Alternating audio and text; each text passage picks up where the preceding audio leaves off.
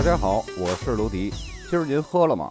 在这档栏目呢，我会把葡萄酒价格那些七七八八的事儿给大家弄得明明白白，让大家少踩坑。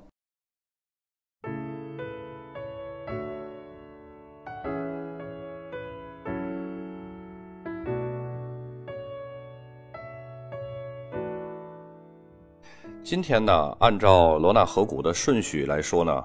接着该说到艾米塔日，还有克罗斯艾米塔日，为什么要把他们俩放在一起说呢？大家听名字就知道，他们之间肯定是有些关系。他们的关系呢，就好像我们上上期说到的孔德里约还有格里耶堡那两个特级村，肯定呢是其中一个更好一些。那么哪个更好呢？听我给大家慢慢道来。几个世纪以前啊，这种标志性的葡萄酒围绕着一个特殊的小山。同时呢，和一段被神话包裹的历史一直声名远播，它就是艾米塔日。最初呢，艾米塔日山是在1224年，由一位参加过十字军归来的骑士所建立的一座隐士住所。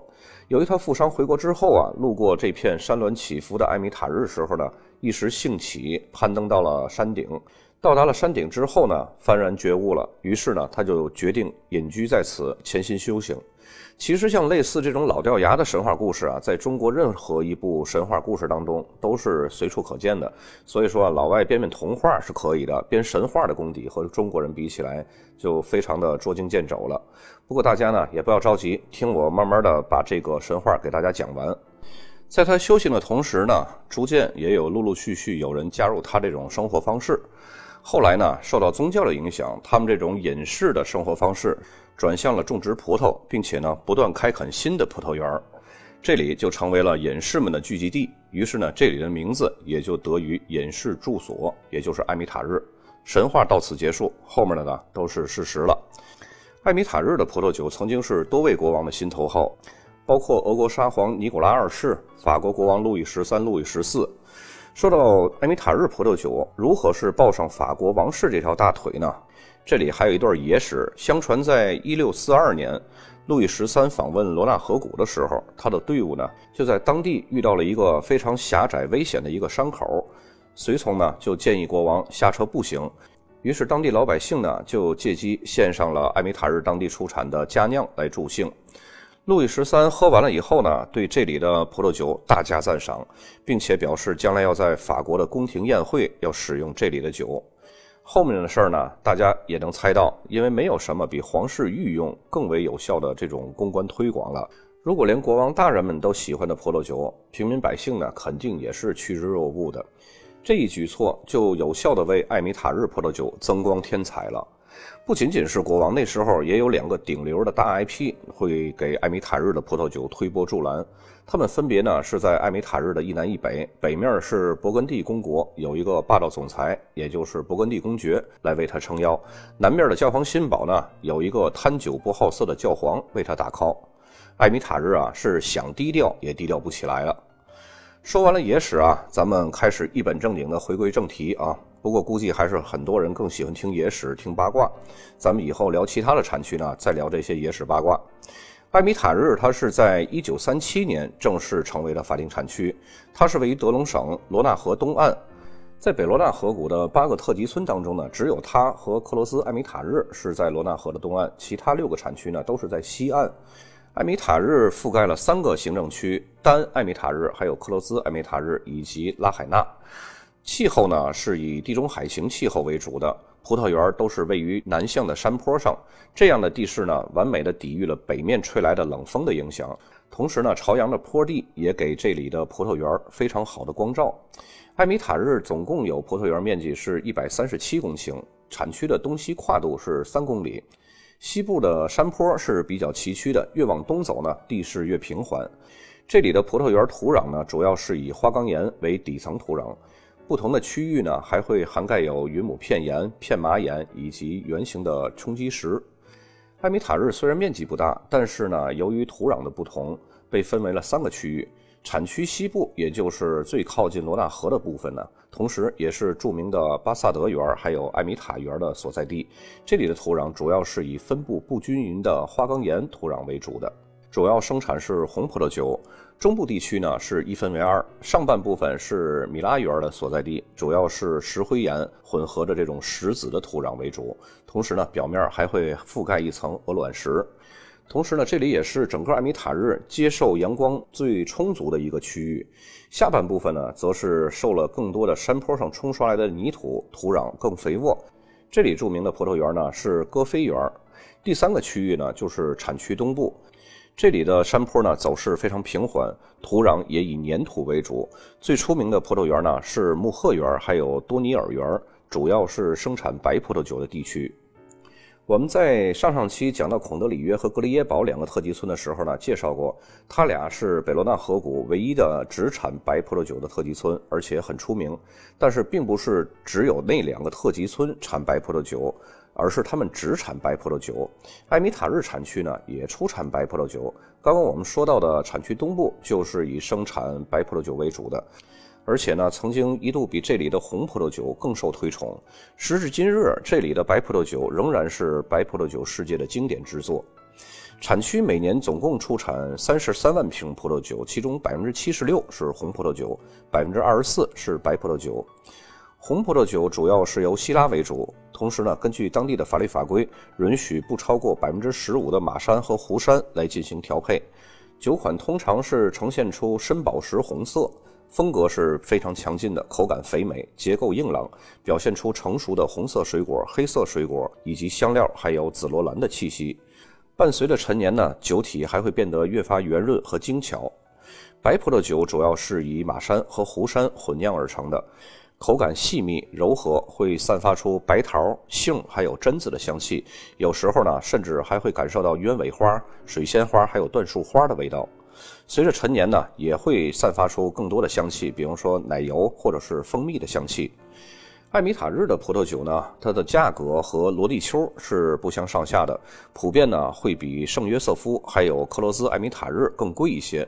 除了品质更胜一筹，可以达到世界顶级的希腊葡萄酒的巅峰之外呢，主要贵的原因就是因为这儿的土地太贵了。这里的土地啊，每公顷的均价是一百万欧元，而克罗斯艾米塔日以及这个圣约瑟夫，他们的土地均价只有艾米塔日的十分之一。艾米塔日还会出品一种比较少见的稻草酒，主要是以马山这个葡萄品种酿造的。这种酒产量是非常低的，法律规定呢，单公顷产量不得高于一千五百升，但实际生产中呢，很多都是低于一千升的。生产过程呢，是将采收后的葡萄置于稻草上，经过太阳直晒或者是风干，这一过程呢是不得低于四十五天的。在这些个葡萄变得干瘪的时候，再用来酿酒。出品的酒款呢是非常甜美，浓郁度极高，通常还会带有核果、蜂蜜、焦糖以及一些香料的气息。艾米塔日产区一个比较独特的经营方式呢，它是由一小撮大型的酒企业所统治的。这个产区的六十三公顷，差不多有一半的面积了，都被沙普蒂尔酒庄还有当地的合作社天恩酒庄所拥有了。另外的三分之一的土地呢，让这个圣保罗加伯勒酒庄、还有德拉斯以及沙夫酒庄所瓜分了。但是值得庆幸的是啊，这些酒庄都是非常注重品质的。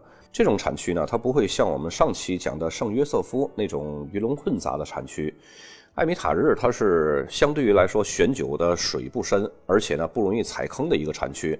但是呢，这种近乎于大地主瓜分土地的经营模式呢，很容易会造成价格垄断。我们来介绍一下这两大巨头啊，沙普迪尔酒庄的艾米塔日葡萄酒呢，一会儿看酒标就能看到，这里的酒标产区名它会省掉前面那个 H，直接写后面的字母。他家的葡萄园呢，在多年前就采用了这种生物动力种植法，无论是红白葡萄酒品质都是非常卓越的。从另外一个巨头天恩酒庄的总部就可以看到艾米塔日山脚下的沙普迪尔养马场。这些马呢，对于沙普蒂尔的种葡萄的这个生物动力法种植是非常重要的。然后呢，就是天恩酒庄，它是法国经营最好的葡萄酒合作社之一。因为一般像南法那边的合作社呢，都是非常零散的，都是那种占小便宜的小农意识。而天恩酒庄呢，他们不会，他们是根据土地和品质的不同呢，更精确的把不同的地块出产的葡萄分开来酿造。天恩酒庄和它旗下所拥有的其他酒庄呢，在整个北拉纳河谷的葡萄园总面积多达了一千公顷，葡萄酒的产量呢，也占到了北罗纳河谷总产量的三分之一。不论是面向大众的普通酒，还是高端的艾米塔日葡萄酒，亦或是罕见的稻草酒，都有出产。而且天恩酒庄呢，它只采用自家种植的葡萄来酿酒，不去收购其他酒庄的葡萄来做原料。这样呢，对于葡萄果实本身的品质把控会更有保障。当然呢，他们也会把百分之十五左右的酿好的葡萄酒卖给其他的装瓶商。这些装瓶商买回去呢，要么直接灌装贴上自己的商标出售，要么呢再和其他的酒进行调配之后装瓶出售。接下来呢，咱们来说一下克罗斯艾米塔日，它也是位于罗纳河的东岸，它是包围着艾米塔日产区的。这里呢是整个北罗纳河谷面积最大的一个特级村法定产区。这个产区的葡萄园覆盖了罗纳河东岸的十一个村，在一九三七年呢被授予了法定 AOC 地位。在当时啊，法定产区的范围呢只是限于同一个村庄，直到一九五二年，周围的十个村呢才被正式列入法定产区。当法定产区这个边界扩张的时候啊，这些地区的葡萄园呢也就开始扩张和发展了。在这里要说一下，大家有一点要分清楚。虽然我们现在介绍的是特级村，但是产区的划分和行政区域划分是两回事儿。有的产区会涵盖几个村或者是镇，但是呢，不是完全包围的形式。有的产区呢，只是占有他们某一个行政区的一小块区域。这个就好像我们国家一些个城市的产业园一样，可能呢会跨越两到三个行政区，但是可能是每一个行政区只有一小块地是这个产业园的这个范围之内的。因为这里所覆盖的面积是非常广的，所以产区内呢，它的气候也是各有不同。产区北部的气候更接近于罗地丘，是一种温和的大陆性气候。持续吹拂的北风呢，让这里的葡萄园变得十分干燥，同时呢，也会为炎热的夏日带来一丝凉意。但是来自地中海方向的凉风，往往会夹杂着大量的水汽。在夏季呢，有时还会带来风暴。产区南部呢，则有所不同。南部的气候会以地中海型气候为主，夏季干旱，全年的日照时间是比较长的，能达到两千四百小时。七月份的平均气温呢，可以达到二十度。冬季是相对于比较寒冷的，年降雨量比较适中。在夏季结束的时候呢，南部地区也会出现风暴的现象。克罗斯艾米塔日总共拥有葡萄园的面积是一千八百一十八公顷，年产量呢是八百万瓶葡萄酒。刚刚也说了，因为覆盖面广，这里的葡萄园的土壤呢也是多种多样的。位于单艾米塔日镇东部以及南部的区域呢，土壤是以红色粘土为主，混合有不同冰川期形成的鹅卵石。这里的葡萄园呢，大多是位于比较平缓的坡地或者是梯田上的。东北部地区的地势更为陡峭。土壤呢多为黄土和富含高岭石的白色沙土，同时表层覆盖着厚厚的鹅卵石。北部地区呢底层土壤也是黄土，而表层土壤呢则是花岗岩。这里的葡萄由于生长在比埃米塔日产区更加肥沃的土地上，这就促使了葡萄藤专注于生长枝干和叶子，而不是根部和葡萄果实了。由此产生的葡萄酒呢会具有很明亮的果香，但是结构感和复杂度相对较低。山谷底部呢，没有清新的气流或者是长时间的光照，导致了葡萄酒会略微有一些沉闷的蒸煮味儿。尤其在炎热的年份，这种现象就更加明显了。但是这里的葡萄酒所吸引人的呢，就是它的价格。由于这种简单粗暴的限制性呢，在一定程度上也意味着很少会使用昂贵的橡木桶来陈酿。克罗斯艾米塔日呢，主要是生产红葡萄酒，占据产区总产量的百分之九十二，也是以希拉为主要品种，同时呢，也可以加入不超过百分之十五的像马山啊、湖山这两个白葡萄品种。虽然使用的品种都是一样的，但是它和艾米塔日所产的葡萄酒相比呢，克罗斯艾米塔日的葡萄酒更容易成熟，果香味儿更足，但是陈年潜力欠佳。听完了这两个特级村的描述呢，大家都会觉得艾米塔日会更胜一筹。无论是地势啊、光照，都有着得天独厚的优势。生产出的葡萄酒呢，无论是红白葡萄酒，都会更细腻、更饱满，复杂度呢也会更高。但是还有一个重要的因素就是价格，艾米塔日的价格要比克洛兹艾米塔日一般都是要高一到两倍。如果各位不差钱儿，那么尽可以选用艾米塔日的葡萄酒。如果要是想品尝性价比更高的这种葡萄酒呢，肯定我的建议就是克洛兹艾米塔日。接下来咱们来看酒标。首先，这张酒标呢，咱们也是很面熟的啊。前几期几乎它场场不落，就是吉家乐世家酒庄的。这个酒标的中间左边的箭头呢，指向的就是克罗兹艾米塔日，大家记住这个拼法就可以了啊。接下来呢，还是吉家乐世家的，这个就是艾米塔日，大家记住这个艾米塔日的拼法。一会儿咱们会看到那个沙普蒂尔的，它会没有前面这个 H。再接下来的酒标，大家看到左边箭头显示的就是赫罗兹艾米塔日，然后右下角箭头呢显示就是德拉斯兄弟酒庄，这个咱们也是在前几期节目也经常见到。接下来的酒标呢，也是一个比较出名的酒庄加布勒酒庄，咱们刚刚在产区介绍里边也说过它，呃，咱们还是看它这个产区吧，呃，是克罗兹艾米塔日，左边箭头指向那个就是。然后这张酒标呢，也是加布勒酒庄的，但是这个酒标呢有一点特别，看到那个艾米塔日那个圆弧形的字体下面是一个花体字，这个就是葡萄园名字教堂园。一般这种单独标出来葡萄园的名字的酒呢，都会要比普通的只标出产区名的要稍微好一些。当然我说的这种现象呢，只是一个大概率。接下来酒标呢，大家看到。这个是路易沙夫酒庄，然后右下角箭头标注的就是路易沙夫，左边箭头呢还是显示的艾米塔日。这个路易沙夫酒庄在国内是比较常见的一款艾米塔日葡萄酒。接下来酒标呢就是沙普蒂尔酒庄的，然后右下角显示的就是沙普蒂尔，这个在艾米塔日可以说是一个大地主啊。然后大家看到它这个产区那儿，就是左边靠下边的这个箭头指向的这个艾米塔日就没有那个 H。刚刚咱们在产区里边也介绍过，他们家写法比较个别。然后在艾米塔日上面呢，这个是帕威龙葡萄园，这也是独立写出来这个葡萄园的名字，肯定要比没有写葡萄园的呢品质要更高一些。接下来这个酒标依旧是沙普蒂尔酒庄的，然后这个产区是哪儿呢？这个是克罗斯艾米塔日。大家看到这个克罗斯艾米塔日，它就没有把那个 H 给省掉，是写的全称。然后克罗斯艾米塔日上面呢是梅索尼尔葡萄园，这也是带葡萄园名字的啊。再接下来这个酒标呢，这是一个最最经典的一个葡萄园了，这是隐士园，是艾米塔日产区里边非常非常重要的一个葡萄园。